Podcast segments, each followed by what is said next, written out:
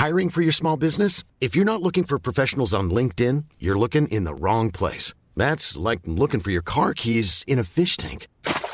LinkedIn helps you hire professionals you can't find anywhere else, even those who aren't actively searching for a new job but might be open to the perfect role. In a given month, over 70% of LinkedIn users don't even visit other leading job sites. So start looking in the right place. With LinkedIn, you can hire professionals like a professional. Post your free job on linkedin.com slash people today.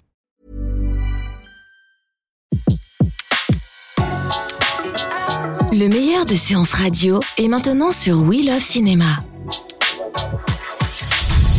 Flashback sur Séance Radio. Le cinématographe permet de projeter les images sur un écran. Toute l'actu des grands classiques du cinéma. Bientôt, les films vont être sonorisés. Flashback avec Antoine Cyr et Antoine Julien. Je ne sais pas si vous vous rendez compte de l'aspect grandiose du mélange. Our first full-length motion picture feature in color opens a whole new world of thrill. Flashback sur Séance Radio. Ça, c'est le cinéma. Dans Flashback cette semaine, nous parlons de l'exposition Lino Ventura, une gueule de cinéma en compagnie d'Emmanuel Lebaille, commissaire de l'exposition. Nous revenons également sur les autres événements de ce mois de novembre. Dans la partie événement donc, une exposition consacrée à Lino Ventura. Lino Ventura, une gueule de cinéma qui a lieu au musée des Avelines de Saint-Cloud euh, du 11 octobre au 21 janvier 2018. Des affiches, euh, documents d'archives, scénarios et photographies de tournage retracent la carrière de ce monstre sacré du cinéma français, brutalement disparu en 1987 à l'âge de 68 ans. Pour en parler, nous sommes allés rencontrer Emmanuel Lebaille, la directrice du musée des Avelines et commissaire de cette exposition. Emmanuel Lebaille, bonjour, merci beaucoup d'être avec nous dans Flashback. Alors Lino Ventura a résidé à Saint-Cloud une bonne partie de sa vie. C'est la raison première qui vous a conduit à lui rendre cet hommage? Le musée des Avelines qui organise cette exposition consacrée à Lino Ventura est le musée d'art et d'histoire de Saint-Cloud. Il a donc pour volonté de mettre en valeur les habitants célèbres qui ont vécu à Saint-Cloud. Lino Ventura en est un, bien évidemment, puisqu'il s'installe à Saint-Cloud en 1959 et qu'il y meurt en 1987, exactement le 22 octobre 1987 donc il y avait presque 30 ans. Alors avant, avant d'être résident de Saint-Cloud, euh, Lino Ventura a d'abord une carrière de champion de lutte gréco-romaine sous le nom de Lino Borini. Et puis ensuite, Jacques Becker hein, lui propose de jouer un chef de gang dans Touché pas Grisby. Et pourtant, il refuse hein, au départ le rôle, avant que Becker ne finisse par l'imposer. Est-ce que c'était un acteur qui, de manière générale, était difficile à convaincre pour un rôle? Alors, en fait, Lino Ventura ne s'était pas du tout projeté dans une carrière d'acteur. Il est, en quelque sorte, acteur par accident, un peu comme l'était Gabin aussi, qui n'avait pas souhaité être acteur au départ. Et c'est effectivement Jacques Becker qui va le chercher, en fait, qui le sélectionne pour faire un rôle d'un truand italien qui va donner la réplique à Jean Gabin. Euh, au départ, euh, Lino Ventura ne souhaite pas remplir ce rôle, mais néanmoins, Jacques Becker va réussir à le convaincre. Et également, sa première rencontre avec euh, Jean Gabin a été déterminante sur le plateau. Ils se sont parlé, ils se sont appréciés, et Jean Gabin va devenir son parrain, vraiment son, soutien inconditionnel dans le monde du cinéma sur le début de sa carrière. Lino Ventura était quelqu'un qui savait exactement ce qu'il voulait faire et qui aimait les bonnes histoires. Et donc, si on lui proposait un beau scénario, eh bien, il réalisait le film. Mais chaque réalisateur se souvient être descendu dans son bureau à Montretout, surnommé salle de torture, pour défendre les rôles qui étaient proposés à Lino Ventura. Donc, euh, c'est vrai qu'il faisait des choix extrêmement judicieux, très personnels, sans agent. Et euh, une fois qu'il donnait sa confiance à un réalisateur, eh bien, il l'accompagnait euh, sur un certain nombre de films.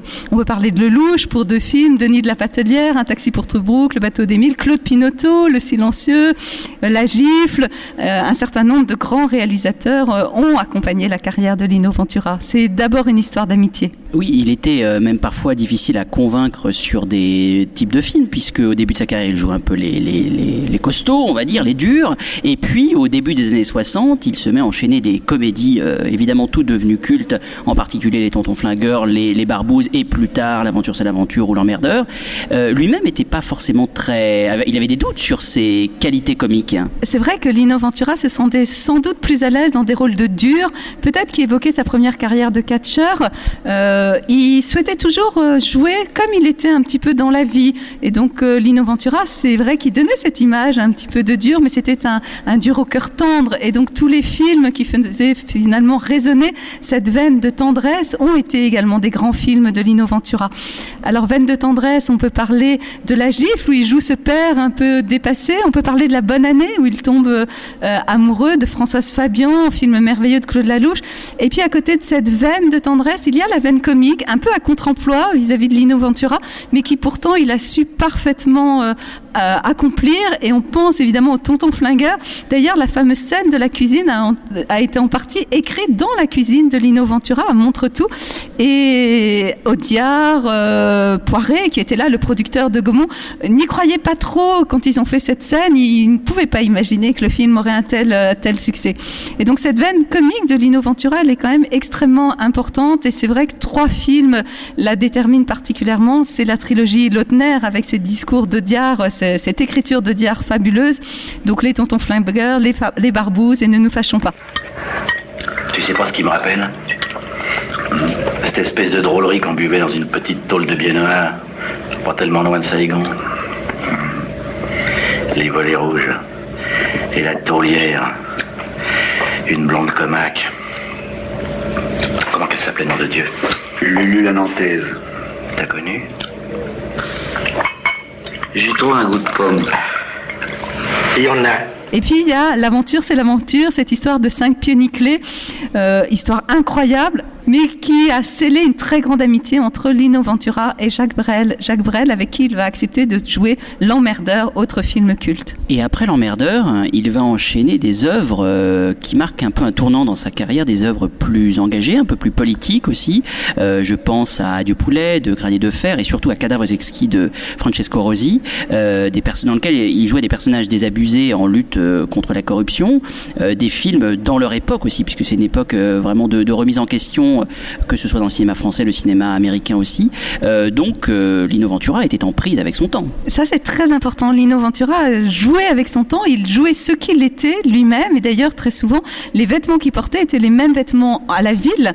Donc euh, c'était quelqu'un qui était imprégné de son temps. Et effectivement, on a développé toute une section dans l'exposition qui s'appelle L'amertume du juste, où on montre comment Lino Ventura va jouer ce rôle de flic, parfois un peu désabusé, face à une société corrompue, des politiques corrompus et il va le jouer avec énormément de brio. On parle d'Adieu Poulet avec ce duo avec Patrick Devers euh, extraordinaire. Euh, très très beau film et évidemment Garde à vue également un film qui a marqué. On peut aussi parler Dernier domicile connu avec Marlène Jobert. Tous ces films où il promène sa silhouette en général avec un French coat euh, et où il incarne réellement cet homme juste, intègre, se battant face à l'injustice.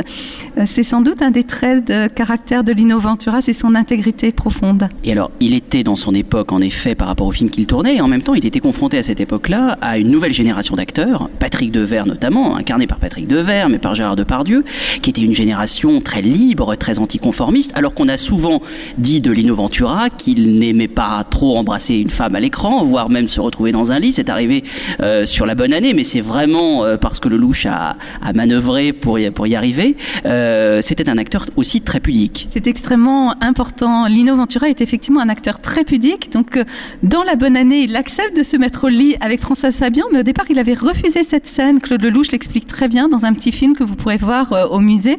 Et c'est parce qu'il se rend compte que la scène a du sens qu'il accepte de la faire. Et encore, je crois qu'il est habillé dans le lit. Donc, euh, voilà. Je crois qu'il n'y a que sur L'homme en colère où il embrasse l'actrice qui était Angie Dickinson. Mais autrement, évidemment, il n'embrassait pas les actrices. Et de toute manière, il faisait une différence extrêmement forte entre sa vie privée et sa vie publique et voulait euh, ne que des rôles dont il pouvait être fier.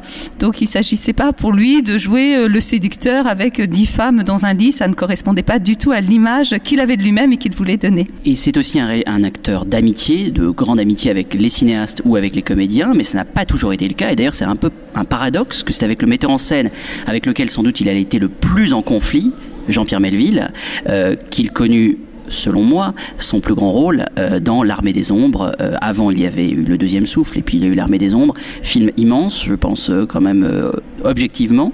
Et pourtant, on sait que ce n'a pas été un tournage très facile. Effectivement, c'est un tournage qui a été compliqué. On ne connaît pas parfaitement la cause. Pierre Lhomme, qui était photographe, chef opérateur sur, sur ce film, dit qu'il y avait un chien écrasé entre Lino Ventura et Jean-Pierre Melville. Ce conflit personnel n'a pas empêché de réaliser un film immense. Pour ceux qui ont vécu la résistance, c'est le film sur la résistance. Il ne faut pas oublier que Jean-Pierre Melville a été résistant, qui évidemment il s'est inspiré du livre de Joseph Kessel. Et d'ailleurs, dans l'exposition, vous verrez l'exemplaire de Joseph Kessel du livre annoté par Jean-Pierre Melville. Et il ne faut pas oublier que Lino Ventura a également connu la guerre, puisque lui était déserteur, italien d'origine.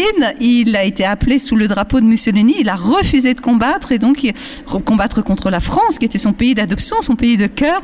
Et donc il s'est caché pendant la guerre. Et je crois que tous les deux, Jean-Pierre Melville et Lino Ventura, avaient connu la peur pendant la guerre. Et dans le film, perce cette peur permanente, cette angoisse, avec un immense réalisme et euh, une photo splendide. C'est un film en couleur, mais on a presque l'impression d'être dans une ambiance noir et blanc. Il n'est pas question de vous laisser faire ça sans moi. Mais il est encore moins question que vous le fassiez avec nous.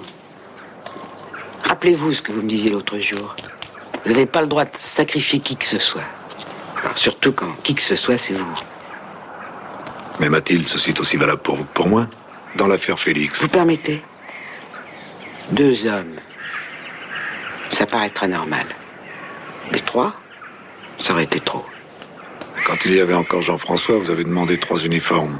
Oui, mais au dernier moment, j'aurais pris que, que le masque et le bison. Jean-François,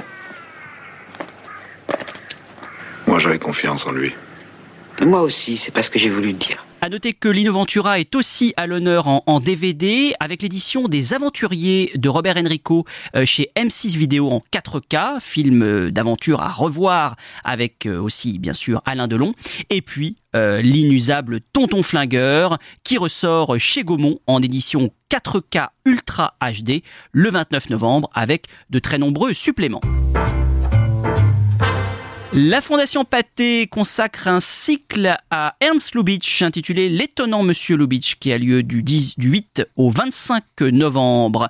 Euh, C'est une période peu connue, la période allemande du réalisateur, celle où ce dernier faisait ses premiers pas derrière la caméra en ciné-concert bien sûr puisque euh, ces films de cette époque sont muets bien avant donc euh, des les classiques du cinéaste comme Serenada 3 ou, ou To Be or Not To Be Euh, cette euh, période est donc à, à redécouvrir. Il y a de, de très nombreux films Euh, ceux qui aiment évidemment la, la Lubitsch Touch euh, verront euh, que dans ses premiers films réalisés en Allemagne il y a déjà tous les marqueurs de son style à venir au programme de ce cycle notamment le Palais de la Chaussure Meyer de Berlin Carmen les yeux de la momie et beaucoup d'autres. Tous sont accompagnés au piano par les élèves de la classe d'improvisation de Jean-François Giselle en partenariat avec le Conservatoire national supérieur de musique et de danse de Paris. Et puis, comment ne pas rendre hommage, bien sûr, à Daniel Darieux. Nous l'avions fait euh, récemment dans Flashback à l'occasion de son centième anniversaire. La comédienne euh, disparue le 17 octobre dernier et mise à l'honneur, bien sûr, à la Cinémathèque de Toulouse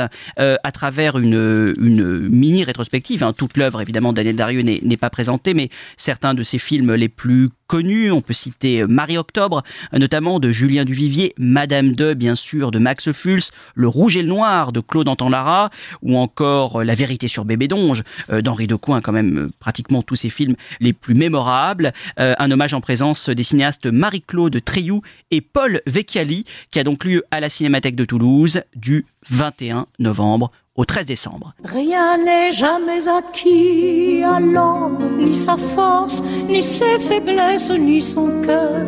Et quand il croit ouvrir ses bras, son ombre est celle d'une croix. Et quand il veut serrer son bonheur, il le broie. Sa vie est un étrange et douloureux divorce. Il n'y a pas d'amour heureux.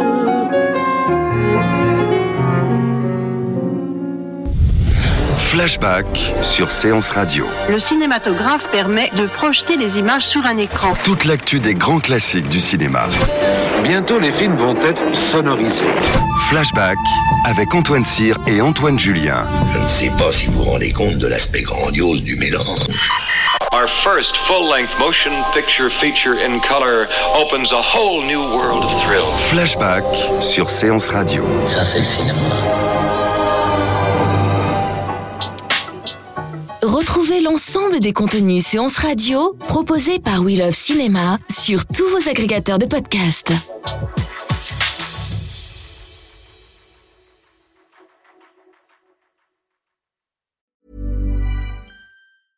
Mom deserves the best, and there's no better place to shop for Mother's Day than Whole Foods Market. They're your destination for unbeatable savings, from premium gifts to show-stopping flowers and irresistible desserts. Start by saving 33% with Prime on all body care and candles. Then get a 15-stem bunch of tulips for just $9.99 each with Prime. Round out Mom's menu with festive rosé, irresistible berry chantilly cake, and more special treats. Come celebrate Mother's Day at Whole Foods Market.